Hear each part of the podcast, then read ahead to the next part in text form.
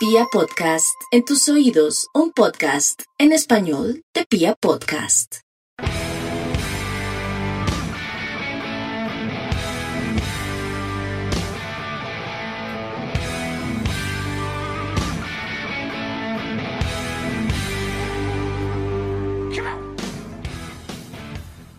Hola, hola a toda la República Cardenal. El rojo volvió a ganar y vuelve el podcast oficial de toda la hinchada independiente de Santa Fe.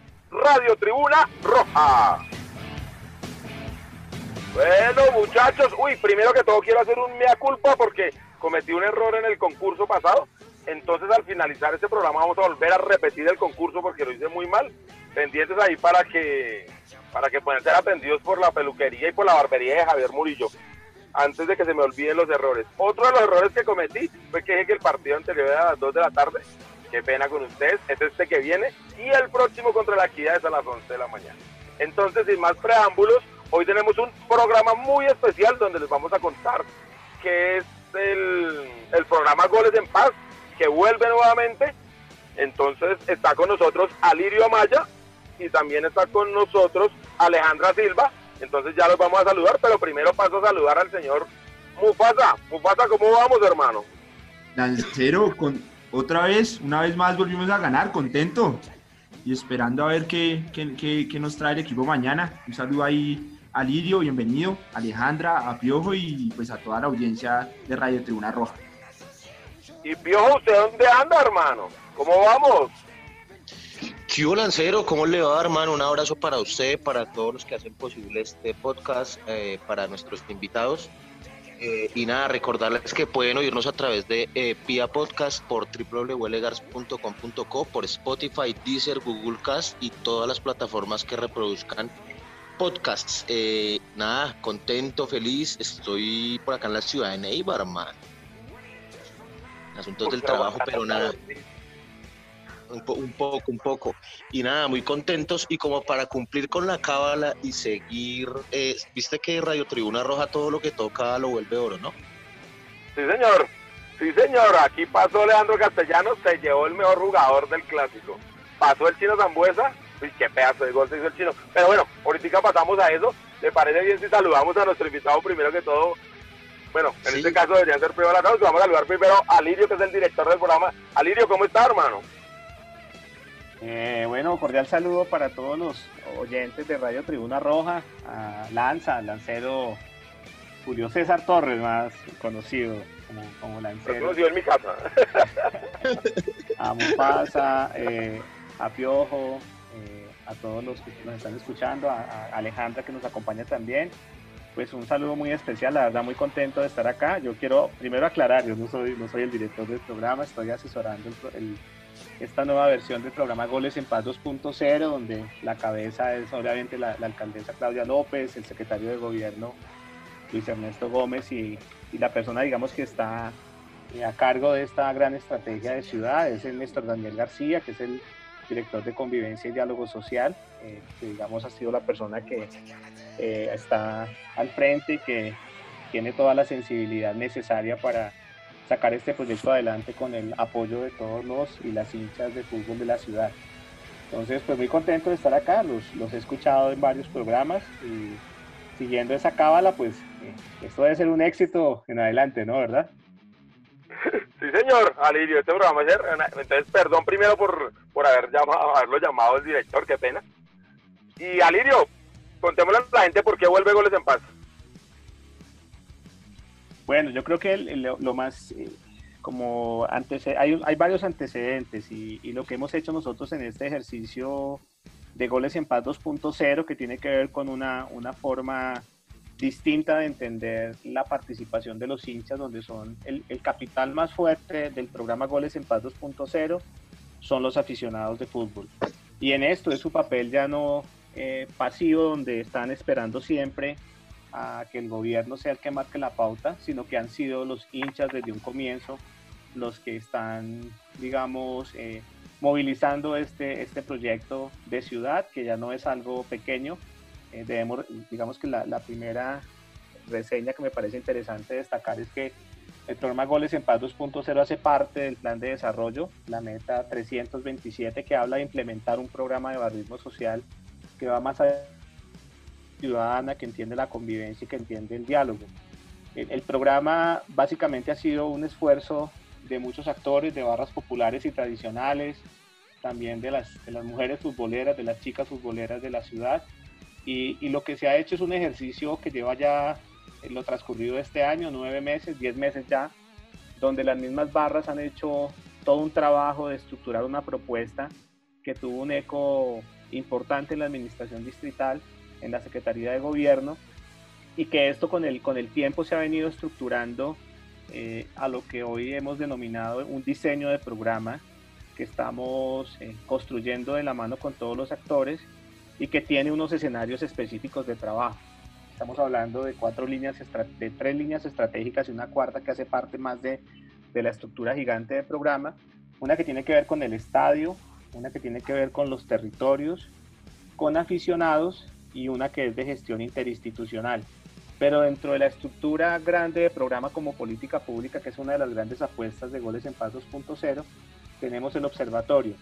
Aquí hay una, una, algo interesante para todos los para todos los oyentes de Radio Tribuna Roja, y es que eh, este Goles en Paz 2.0 le apunta de una manera muy especial a institucionalizar una política pública de ciudad.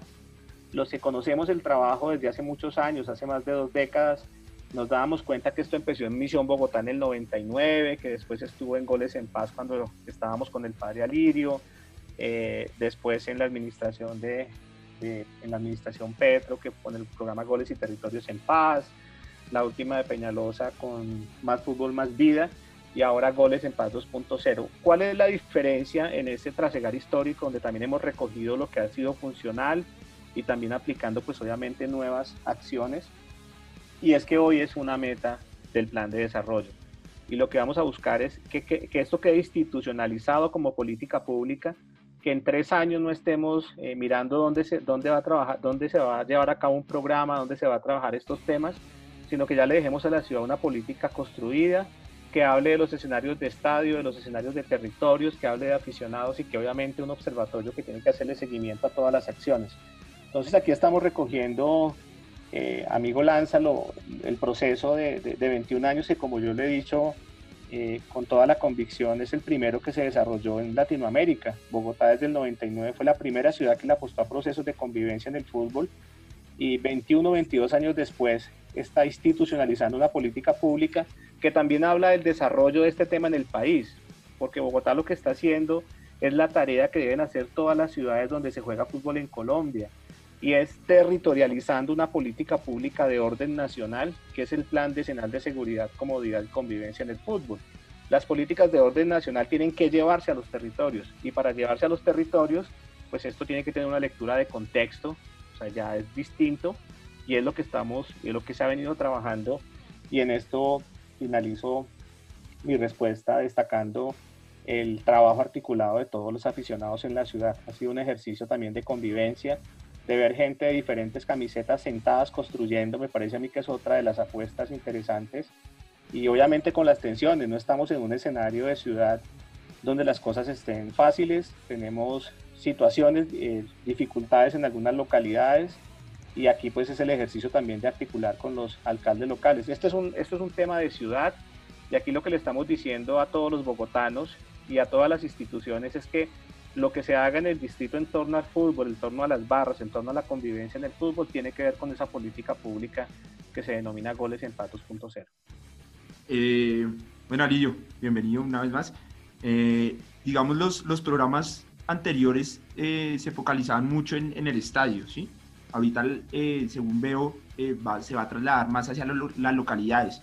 Eh, ¿Cómo va a ser ese trabajo en, cada una de ellas? O, bueno, sí, ¿cuál va a ser el fuerte del trabajo en las localidades? Bueno, aquí hay un aspecto, digamos, interesante porque los territorios siempre han sido, y, y no podemos olvidar que el estadio no fue algo sencillo.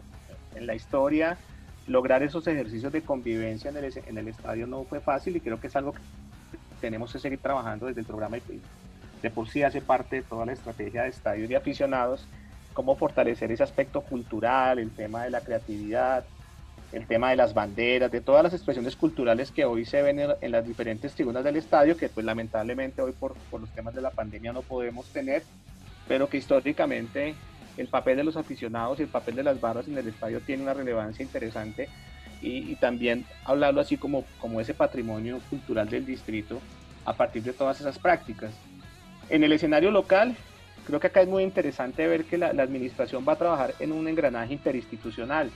En, los territorios está, obviamente, eh, los que encabezamos la, el liderazgo de implementar la política pública, como es la Secretaría de Gobierno a través de la Dirección de Convivencia y Diálogo Social. En los territorios tenemos a los alcaldes locales, que son las primeras autoridades en sus espacios territoriales. Tenemos otras instituciones que también hacen un trabajo muy importante en las localidades, como es el IDEPA, como es la Policía Nacional, eh, la Secretaría de Seguridad.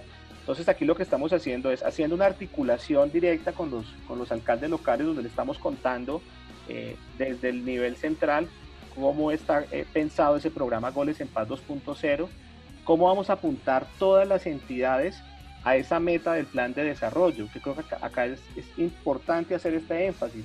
Nosotros estamos trabajando en el cumplimiento de una meta del plan de desarrollo. O sea que el distrito, la fuerza institucional, las fuerzas vivas del distrito tienen que apuntar al cumplimiento de esta meta.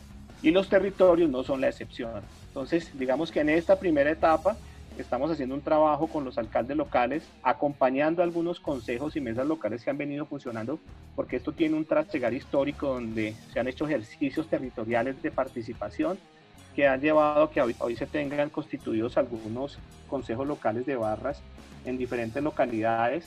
Hay ejercicios de, participación que también demuestran cómo los hinchas han venido haciendo eh, un trabajo interesante a través de los eh, de los encuentros ciudadanos donde su participación desbordó las expectativas. Tengo entendido que fue la tercera población en la ciudad que más participó en estos encuentros ciudadanos donde se, donde se estaban definiendo los presupuestos.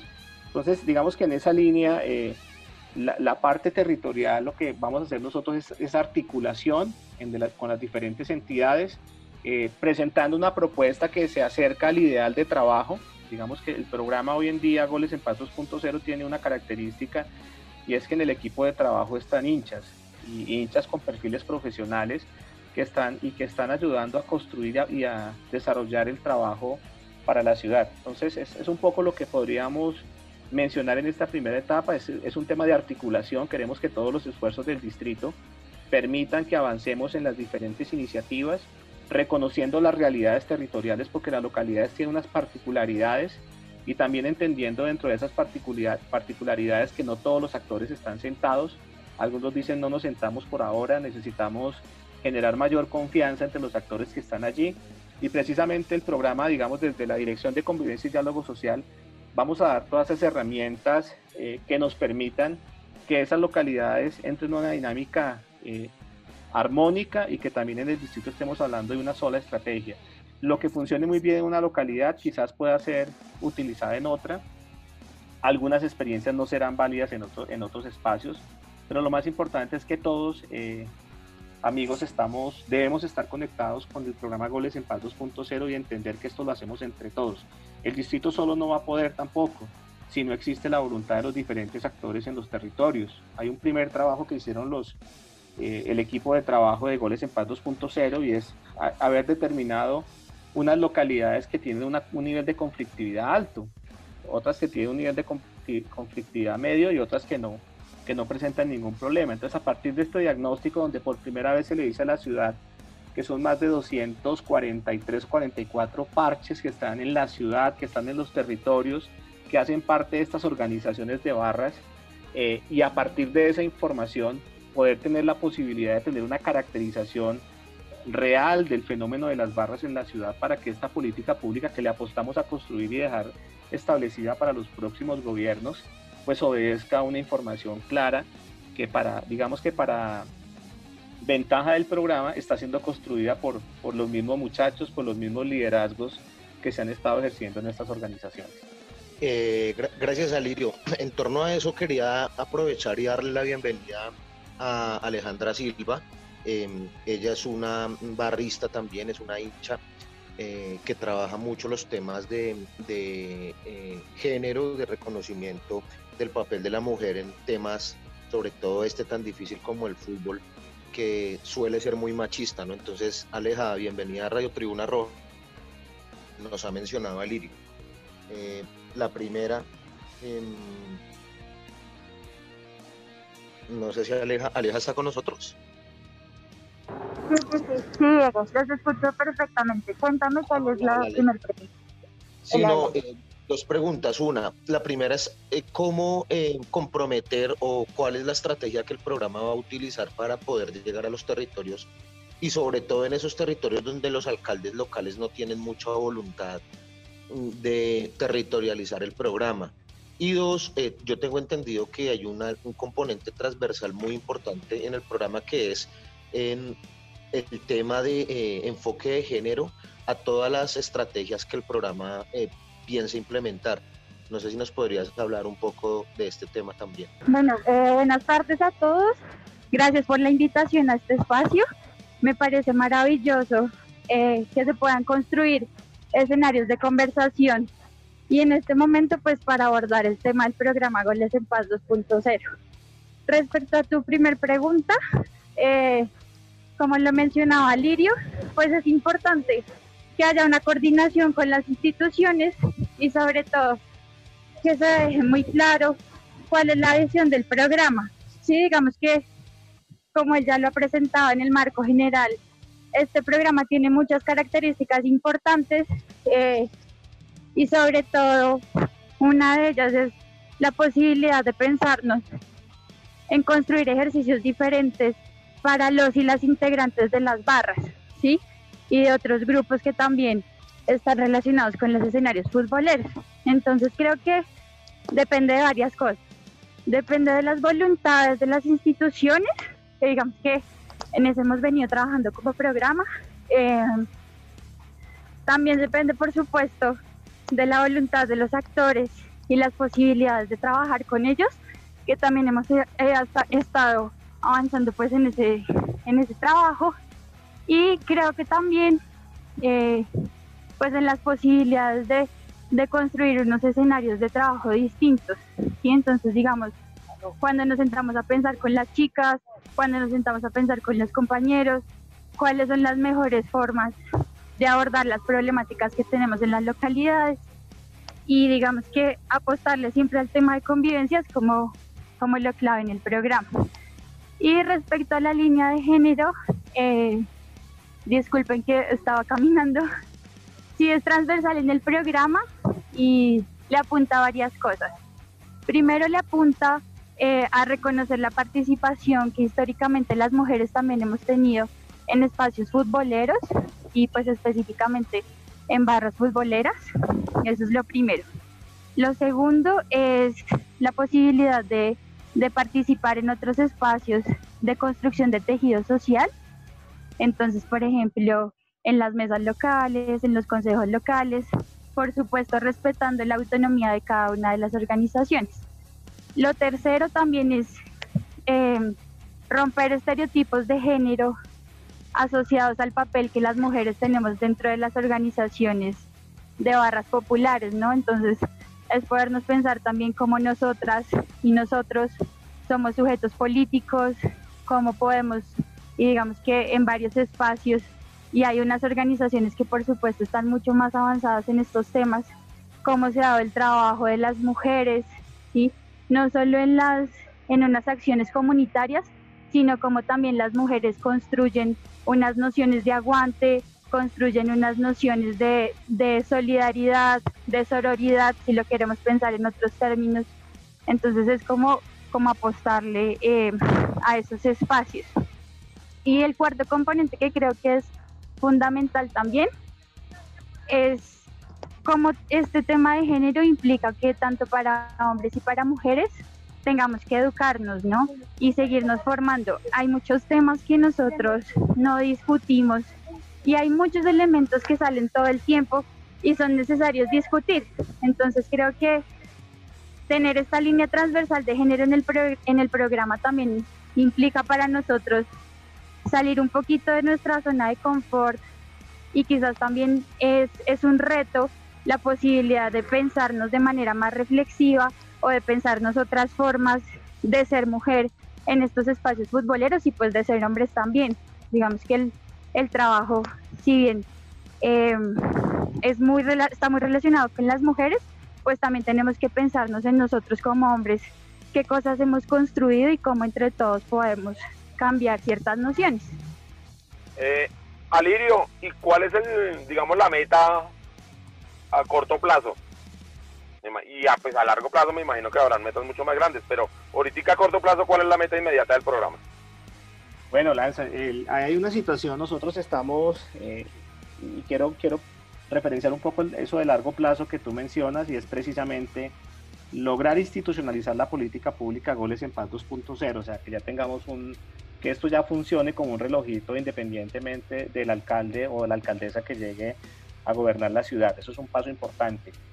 Segundo, pues tenemos una prioridad, estamos sin fútbol, sin público en, los estadios eh, y es la prioridad, son los temas territoriales, la articulación territorial, el trabajo con los alcaldes, el reconocimiento a las mesas que hoy están funcionando y también la, lectura reflexiva de estos espacios, cómo fortalecerlos, que nos parece a nosotros que es fundamental en el, en el corto plazo tengamos estos espacios locales eh, funcionando de la mejor manera y abordando toda la problemática. Algo importante que también en el corto plazo es que ojalá podamos tener a todos los actores sentados eh, y también identificando las realidades que existen en los territorios. Eh, hay tensiones, hay, digamos que la ciudad en estos momentos de no fútbol, por, por los temas del COVID, se han presentado muchos inconvenientes en las localidades.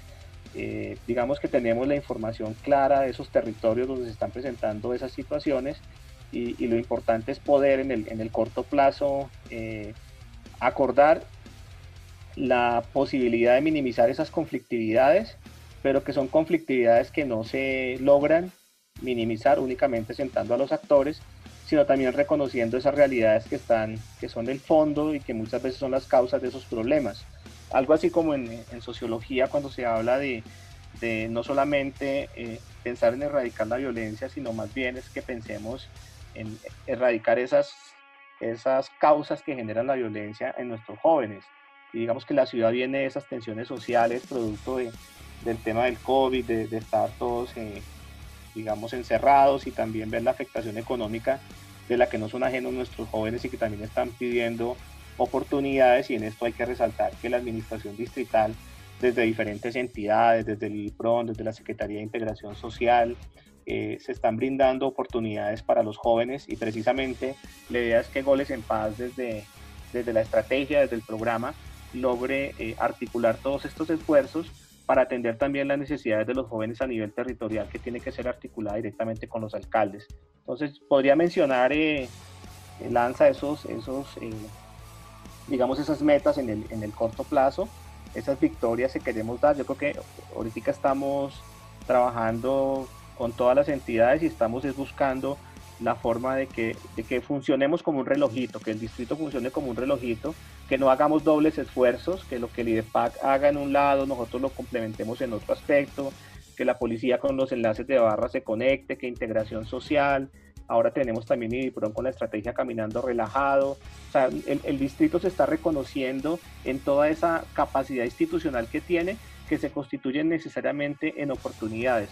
Pero la, lectura de las situaciones del territorio va, va a necesitar fundamentalmente la participación de los diferentes grupos de aficionados para que nosotros no estemos improvisando en los territorios, sino que estemos apuntando y reconociendo esas realidades que están generando los problemas de violencia en algunos sectores de la ciudad.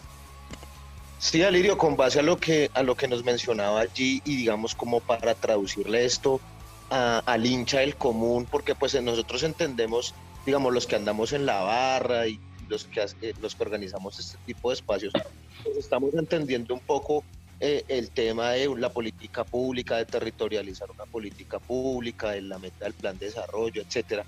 Pero como para traducírselo al hincha desprevenido, al hincha del común, al aficionado que va al campín, sea de la barra o no, sea de la barra, digamos, ¿qué beneficios tendría eso de, implementar una política pública en una ciudad como Bogotá?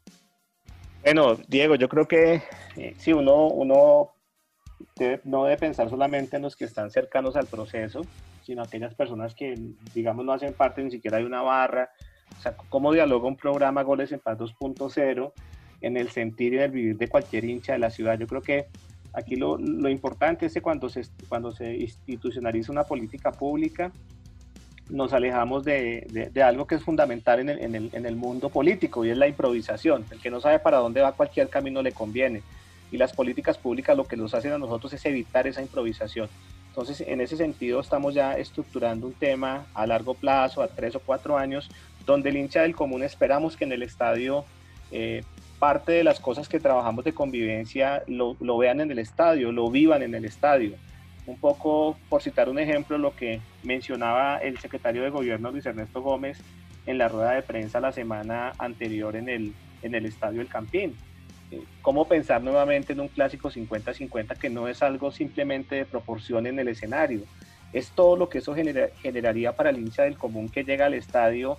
El caso de Santa Fe en un clásico, la gente que llega por el corredor de la calle 45 y la calle 53, y la gente de Millonarios que llega por las 63 y las 57, espacios que se fueron perdiendo gradualmente, pero que son espacios de tranquilidad para los aficionados. Entonces también estamos desde el programa revisando esas apuestas que, se, que con el tiempo, por diferentes circunstancias, nos fueron restando la posibilidad de que la gente viviera espectáculos más seguros en torno a estos clásicos capitalinos y quizás en otros partidos donde también sabemos que la hinchada visitante es numerosa. Entonces, eh, a nivel territorial, pues la gente también va a ver las, las posibilidades, posibilidades también de vincularse a diferentes programas y a la oferta institucional que tiene el distrito.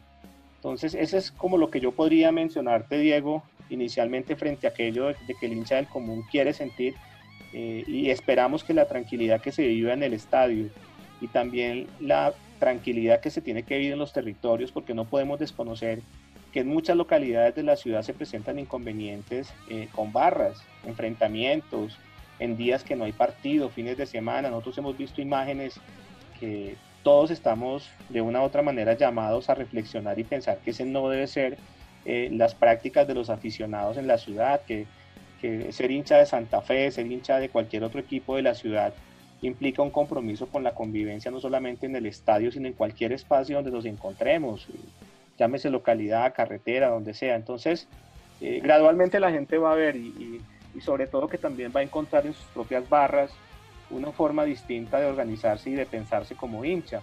Hoy los líderes de las barras, eh, ustedes que son líderes de, una barra tan importante en la ciudad, pues se dan cuenta que la, la, demanda de la gente hacia ustedes es distinta. Ya no es solamente la salida, el viaje a otra ciudad, sino que la gente también les está diciendo a ustedes, venga, Piojo, usted que habla con la alcaldía, necesito un camellito, hermano, necesito estudiar, necesito que me apoyen mi microempresa, bueno, muchas cosas que, que hoy la gente ve y por eso los líderes hoy en día tienen una, digamos, una, eh, un compromiso que va mucho más allá de lo que pasa en una tribuna de un estadio. Perdona, Lirio, ahí me meto.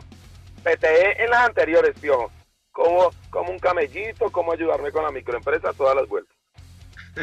eh, Alejandra ya llegó a la casa. Sí, ya, ya, ya, por fin. Ah, bueno. No le habíamos preguntado antes porque me, me preocupaba que fueran le robaran por ahí el celular en la calle o algo así. No, ya, ya. toda la audiencia, toda la audiencia ya sabe que lanza, el que llega aquí lo va mangueando. sí, es mi papel acá. No, no, pero Alejandra lo que quiere es preguntarle cómo ella fue seleccionada, digamos, cómo la llegaron a escoger para hacer pues la parte femenina de esta mesa. Bueno, nosotros hemos venido realizando un trabajo con la Mesa Distrital de Barras eh, desde principio de año. Entonces ahí hay mujeres que representan a las organizaciones eh, de, las, de las barras populares, de Millonarios, América, Santa Fe y Nacional. Entonces el ejercicio fue conversar entre todas, eh, pues para saber quién era la persona que, iba a estar representando los procesos de mujeres dentro del programa. Y en ese ejercicio de conversación eh, hicimos una votación, entonces llegamos al acuerdo en que yo en este momento sería la persona que haría parte del programa justamente para llevar al programa las discusiones relacionadas con, con género, con los procesos de las mujeres, con el papel de las mujeres y con estas necesidades que, que si bien Alirio manifestaba ahorita también, eh, pues también hay unas necesidades de las mujeres que hacen parte que hacemos parte de las barras populares y, y, también hay unas, digamos que unas necesidades un poco más diferenciadas. Entonces el ejercicio se hizo de esa manera. Eh, en este momento yo hago parte del programa, pero estamos constantemente trabajando con las chicas que hacen parte de la mesa distrital también. Eh, socializamos las actividades que hacemos del programa, miramos qué otras estrategias se pueden ir trabajando y cada una pues va, va organizando y digamos que va sigue consolidando sus procesos internos. Alejandra, una pregunta, eh, ¿cómo has visto la labor de la mesa femenina de la Guardia y de la Guardia en el programa de Goles en Paz 2.0? Pues es un ejercicio muy interesante, ¿sabes? Digamos que acá cada una de las organizaciones y cada una de las mujeres que, hacen parte del proceso eh, tienen sus formas de organizarse internamente y, creo que de todos los ejercicios aprendemos un montón, ¿no? El tema, el proceso de, de las chicas de la guardia pues ya lleva, ya tiene unos años más consolidados, eh, unos años de recorrido histórico y hay unos procesos mucho más nuevos, eh, pero pues en el ejercicio de escucharnos y de construir entre todas, aprendemos de cada uno de los espacios de participación y, y por supuesto pues entre, entre todas vamos creando como estas nuevas visiones según las necesidades y, y lo que digamos que las expectativas que cada una tiene y que las mujeres que hacen parte de las mesas de trabajo tienen, ¿no? Eh, por redes, obviamente, y por las estrategias de comunicación, pues sí, uno le puede seguir la pista más fácil eh, a los procesos de las chicas de ciertas organizaciones como las de la Guardia, pero a mí me parece que es increíble el ejercicio que ellas hacen y es, es increíble el ejercicio que por supuesto todas tienen que dar dentro de las organizaciones para estar en este proceso y para ser parte de, de, otros escenarios de trabajo.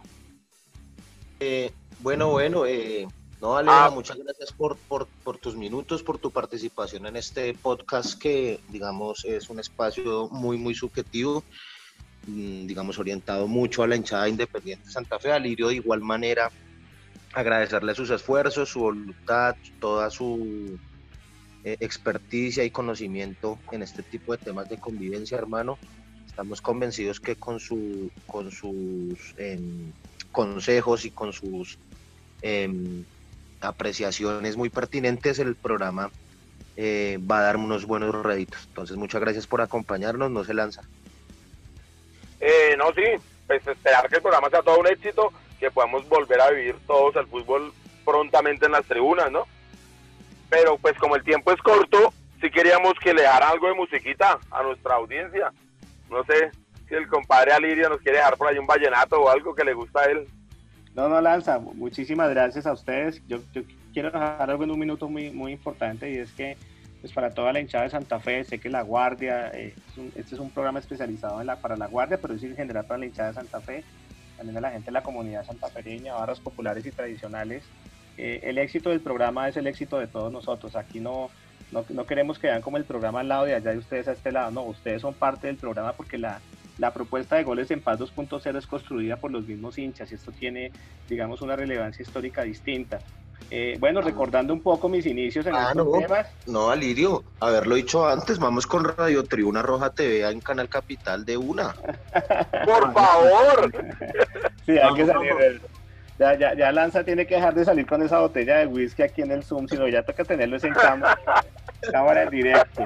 Este, no, eh, y, los, y, pues los invito a escuchar una, una cancioncilla de, de, Fito Páez, como de las primeras que yo escuché cuando entré a este tema en el 99, Mariposa Tecnicolor, para, para despedirnos, Lanza. Un abrazo, hermano. Muchas gracias a ustedes. Por... Oh, un abrazo, Alirio. Estaremos hablando.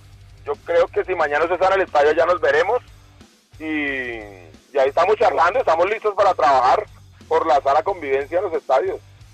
Perfecto, y chicos, no olviden, ¿no? Eh, nada de concentraciones fuera del estadio, vamos a hacer las cosas, vamos a hacer las cosas como deben ser. Un abrazo. Alirio, una, una última y cortica, ¿hay alguna posibilidad que este año vuelva las hinchadas a, un estadio? La verdad es que yo lo veo complicado, yo lo veo complicado. Eh, digamos que en el, en el ejercicio de, de, otros escenarios donde estoy presente, pues se trató de hacer para la, para la selección Colombia, creo que siguen ahí como, como ahondando en, el, en, en los análisis científicos para el tema. Lo veo difícil, creo que lo veo difícil porque es que pareciera que nosotros estuviéramos entendiendo que, el, que la pandemia es un tema de percepción. No, no es un tema de percepción, es una realidad que ha cobrado muchas vidas en el mundo y lamentablemente pareciera que en algunos momentos bajamos la guardia, no la guardia antirroja sur, sino frente a lo que tenemos que hacer nosotros de autocuidado y de y, entender que no es un tema sencillo. Entonces eh, es difícil, yo creo que es, difícil y, ese es un escenario que daría para otro programa, ¿no? Porque yo no entendería un estadio de fútbol hoy en un gol en el minuto 90 que de un triunfo en un partido importante la gente mirándose para otro lado sin abrazarse. Nosotros somos latinoamericanos, sentimos, sentimos al otro, nos gusta abrazarnos, nos gusta sonreír. Eh, bueno, tantas expresiones de afecto que en el fútbol se ven porque en el fútbol solamente se evidencia la violencia, pero olvidamos eh, lo importante que se vive dentro de una tribuna en esa familiaridad y que hoy estaríamos nosotros dados a estar separados, aislados con un distanciamiento y, complejo. Yo creo que por este año no, no, no lo veo cercano y, verlo cercano implicaría vernos ahora sí sentados todos en un mismo espacio, especie de fútbol ópera que, es algo que en Latinoamérica no pega. Bueno, Ville, por favor, ahí colabórenos con Mariposa Tecnicolor de Fito Páez y Alirio nuevamente un abrazo, muchísimas gracias y seguiremos hablando de este programa durante mucho tiempo, ojalá. Un abrazo, gracias.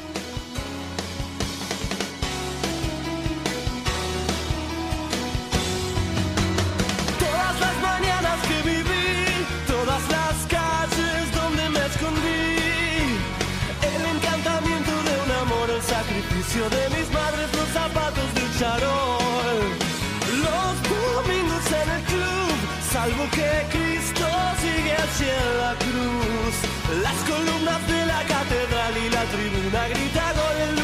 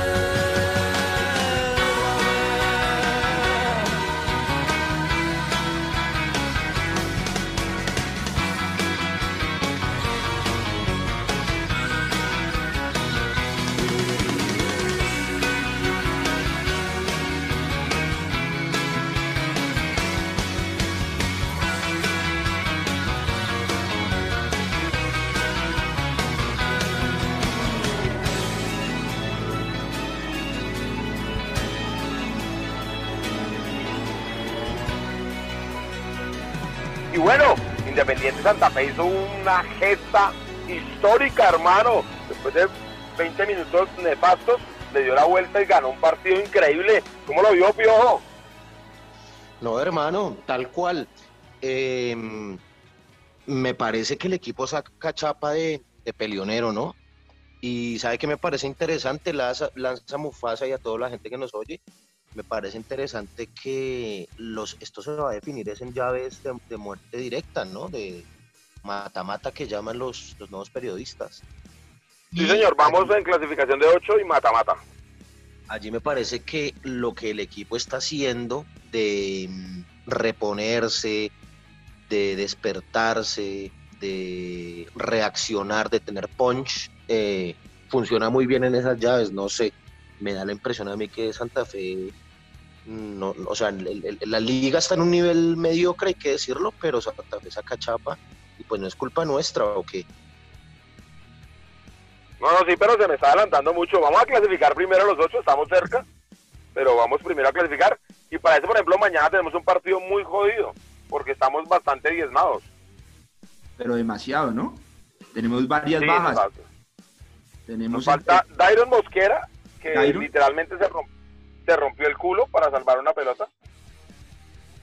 Nos falta Sí. Fainer Torijano, que tiene ahí una, un problemita muscular, me cuentan a mí, y que por eso no fue llamado. Nos falta Andrés Pérez, que tiene cumple su segunda fecha de sanción. Y nos falta Diego Valdés, ¿Cuántas que fechas tiene un problemita. Dos, dos fechas le metieron porque fue roja directa. Entonces para mañana vamos a tener ahí esa pequeña complicación. Pero, pero nada, confiando en que, en que los muchachos logren sacar adelante ese partido, que es bien complicado, que Alianza Petrolera siempre nos ha jodido acá. Sí, venga, yo les pregunto, eh, por Dairon, ¿ustedes a quién ponen? Yo creo que, yo creo que Harold estará pensando seriamente en tres atrás, ¿no? Pensaría yo. O por Pero este tampoco muchacho? tenemos a Fainer mañana, pío. Pero tenemos a Alejo Morales, ¿no? Sí, tenemos a Alejandro, pero no sé si, si él se haya, o sea, si puede ser Moya, Lo que no Moya, Palacio y, y Alejandro.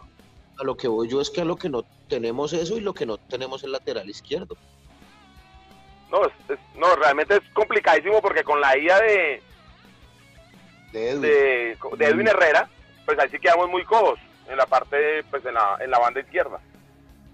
Por eso, ah, y ante eso, lo que yo pensaría es o ponen un, no sé, ¿quién podría el- el- las veces de lateral izquierdo? No sé, ¿Qué digamos en, en Armenia lo terminó haciendo este muchacho Puca, ahí cumplió, pero pero no sé si le dé para, para hacer un partido nuevamente desde ahí. Ahí sí, la, la verdad, como diría el expresidente, le contesto Mufasa. Siguiente pregunta, señor periodista. ¿Qué? Ah, digamos que, que, bueno, atrás todavía no sabemos con qué vayamos a salir de lateral Pues desde Hermoya, o sea, desde Hermoya Palacio. Sí. Arboleda, Moya, Palacio, y pues ahí, o si el profe se decide jugar con tres, eso ya es una cuestión del profe, ¿no? Él, él conoce mejor el grupo, él conoce mejor el... Bueno, eh, Giraldo, Kelvin Zambuesa Velázquez. Oiga, ¿qué partido el de Kelvin en Armenia? Me para mí el mejor. Sí, señor. Y quería decirle que había jugado bien en Pereira, los minutos que había jugado en Pereira muy bien. El que sí no encuentro es a Sergio, hermano. Uy, no, ese jugador, ¿qué? Sí, yo tampoco. Y yo creo que va a jugar mañana, ¿no? ¿O qué opinan ustedes? No, porque creo que ahí no tenemos muchas alternativas, ¿no? Entonces porque. Pedrosa no está, porque pues Andrés. Pérez no está, está sancionado y ya no tenemos mucho más. Ya, pues tenemos a, ¿cómo se llama el argentino? A Ah, no, pero también está, Tampoco también está- está sancionado. También está, perdón, lesionado. Creo que hasta ahora volvió al grupo a trabajos. Está lesionado desde hace 30 años. Y arriba, Oiga, de verdad es que la nómina es muy corta, ¿no? Y arriba pues tenemos al muchacho Ramos que también quiero decir algo. que les, le- les gusta mucho a ustedes. Eh, no, no, no, no. Quiero decir que Ramos hizo unas cosas horribles en, en el partido en Armenia. Una diagonal que uno no puede creer que un jugador haga eso. ¿Ustedes vieron? Una pelota que llevaba, creo que el chino Zambuesa, El chino, y era para hacer la diagonal por detrás y él vuelve y le da toda la vuelta y se mete el... No, yo no entendí nada. O sea, creo que hay que volver a la vez el delantero con ese muchacho. Sí, señor. Yo también vi esa misma jugada y la analicé también. Uy, no, no, casi me, me da una úlcera viendo lo que hacía porque era fácil hacer la diagonal, era sencillísimo. Pero bueno, no, Para confiados, mañana- para mañana intentaremos pues ver el partido, ¿no? Para mañana tendremos a hijas jóvenes. Sí, sí, sí, hija está ahí entre los... Entre los convocados sí está. Entonces lo mejor de nosotros es Seijas, el chino y, yo, y John. John Velázquez. Sí, pero como nos hace falta un volante de marca, no sé si Seijas podría hacerlo, Seijas lo ha hecho en la selección. Pues mire que nos puede dar una mano. Entonces podría hacerlo ahí de volante para poner a Kelvin que viene jugando muy bien. Sí, señor. Bueno, pero vamos a ver, yo espero que Independiente Santa Fe logre sacar un partido difícil, complicado nuevamente, como les decía. Alianza Petrolera siempre ha sido un rival muy complicado aquí en Bogotá, entonces esperamos sacarlo adelante. ¿Y qué partido ¿Les parece si, si vamos ya con lo que es la histórica tribuna cardenal? De una, Lancero, de una.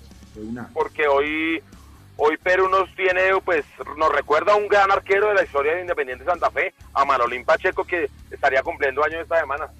La- Lanza quería ser como Manolín Pacheco, ¿no? Cuando tú lo viste Eh, debutar. cuando, cuando era pequeño, cuando era pequeño soñaba ser, no mentiras, como Manolín, no como Carlos Fernando Navarro Montoya, pero sí recuerdo a Manolín mucho. Manolín Pacheco es el, ar- el portero que nos está en el equipo campeón del 71, ¿no? No, Manolín Pacheco creo que está en el 60, Ahí sí 58, 60 y 66. Ah, 71 Ahí es Perú Ovejero. nos va a contar. Manuel Entonces, Ovejero, por sí. favor, vamos, vamos VJ con la histórica tribuna cardenal.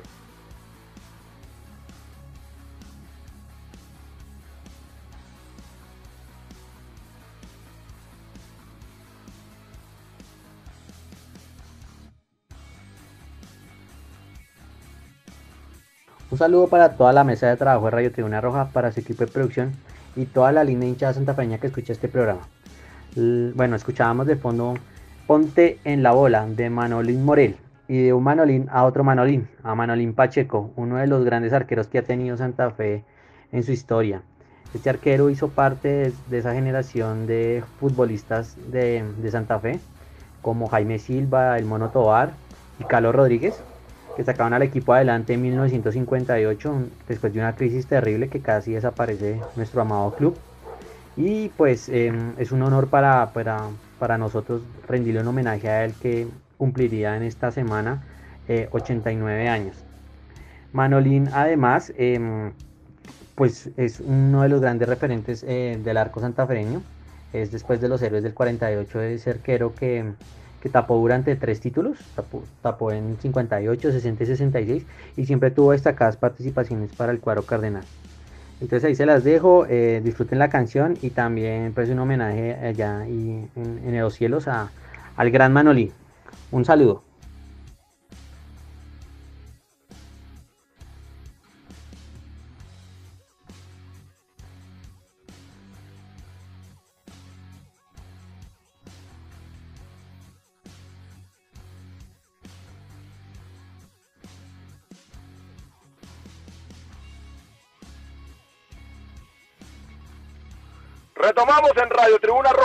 Podcast oficial de toda la hinchada independiente Santa Fe. Y bueno, también volvió el Club Deportivo de Legars. Muy buena noticia, y creo que tuvieron una reunión con los padres de familia para pautar, para pautar el regreso. Vamos, pasa. Eh, sí, señor, eh, tuvieron reunión eh, y para contarles cómo van a hacer esto de los protocolos y la reactivación del club deportivo. Entonces, Johan nos va a estar contando de qué trata y, y de qué se habló en, en esta reunión con los, con los padres de familia. Entonces, por favor, el audio ahí. Básicamente se hizo reunión de padres de familia de todo el club para contarles sobre el tema de protocolo de bioseguridad, eh, el retorno a las actividades con los niños que pues el entrenamiento va a cambiar, eh, los espacios van a estar demarcados por entrenamiento, cada profe va a tener entre 5, un aforo de 5 a 7 niños máximo. El 17 de octubre vamos a hacer una actividad en, Casa Linda y demás pues para, para, para darle retorno de re- reactivación al club. Es como lo básico que se habló. El- eh, esta semana vamos a cuadrar una reunión por Met virtual para pues obviamente también a los padres de familia comentarles todo el tema. Entonces pues eso fue lo que como por encimita se habló papá. Se les mostró el, protocolo y todo, de seguridad y demás, expuesto por el líder de. Entonces pues ahí estamos papi. Continuamos en Radio Tribuna Roja, el podcast oficial de toda la hinchada independiente de Santa Fe. Y ahora tenemos Mufasa, cuidemos la manada, porque como nos decía Lirio, eh, la pandemia no ha terminado, ¿no? Al COVID no lo hemos vencido por completo. Entonces ahí nos tienen un buen consejo. No, y además, es- tras de que no lo hemos vencido, se, se, se dice por ahí, o bueno, más bien los que saben que se va a volver otro, o sea, va, va a crecer otra vez y va a llegar al pico la pandemia. Entonces, es más donde nos tenemos que cuidar. Y pues de la subsecretaría de salud nos tienen ahí como unos tips para que nos cuidemos todos los santafereños. Entonces vamos. Este es un saludo por parte de la Surred Sur, equipo Fortalecimiento Comunitario Barras Futboleras. El mensaje que queremos transmitir hoy está relacionado con hábitos adecuados en actividad física y prevención COVID. Es importante eh, seguir utilizando medios de prevención como es el gel antibacterial y el tapabocas. Y en el momento de llegar a casa, importante desinfectar todos los elementos que utilizaron para eh, realizar el ejercicio físico. Eh, es muy importante que ustedes tengan en cuenta estos, esas recomendaciones ya que es permitida la actividad física pero siempre y cuando tengamos adecuados hábitos de prevención COVID. Agradecemos mucho la atención prestada. Feliz tarde. Volvemos a Radio Tribuna Roja, el podcast oficial de toda la hinchada independiente de Santa Fe. Bueno, Mufasa, ahora sí ayúdeme porque la embarré la pro- eh, en el episodio anterior y se- hicimos mal el concurso, ¿no? Qué pena con Javier Murillo que quiere hacerle una atención a los hinchas de Independiente Santa Fe y yo salgo con esa, pues con esa babosada. Cuente Sí. bien cómo es la cosa. que nos pasó a todos, porque pues usted lo dijo y nosotros no, no caímos en cuenta que no se puede comentar en Instagram con una foto. Entonces lo que vamos a hacer es lo siguiente. Eh, en las historias de Instagram van a publicar una foto demostrando que son santafereños. Eh, van a etiquetar a dos personas, ¿sí? Esas dos personas tienen que seguir la cuenta de Javier Murillo, la cual es eh, Javier, Javier Murillo Barber Club obviamente la persona también que sube la foto tiene que, que seguir esta cuenta, etiqueta a Javier Murillo, etiqueta la cuenta de, de la guardia y, y ya, ya después ellos, eh, la gente de la barbería va a mirar quién es el ganador. Ah, perfecto. Volvamos a, para que quede completamente claro. Suben una historia a Instagram ¿eh? demostrando santafereñismo total. Etiquetan a otros dos santafereños. Sí, señor. Y para participar en el concurso deben estar siguiendo la cuenta de la guardia y la cuenta de la barbería. Exactamente. Ah, listo. Ahora sí queda completamente claro. Perdón por la por el error de hace ocho días. Pero bueno, ahí queda muchachos para que para que los atiendan en, pues, en, en un lugar tan exclusivo como la barbería de Javier Murillo. No nos queda nada más, ¿cierto, Mufasa? Nada, nos queda que mañana gane el rojo y, y ya. Bueno, entonces, ojalá que así sea, que Independiente Santa Fe logre mañana una nueva victoria que nos acerque a estar clasificados dentro de los ocho. Agradecerle a su sintonía, agradecerle a Santiago Villegas por la edición, a Tatiana Ramírez en la parte gráfica, a Camilo Perdomo que nos ayuda con las redes, y bueno, y a todo el equipo de comunicaciones de la Guardia del Birroba Sur. Esto fue Radio Tribuna Roja.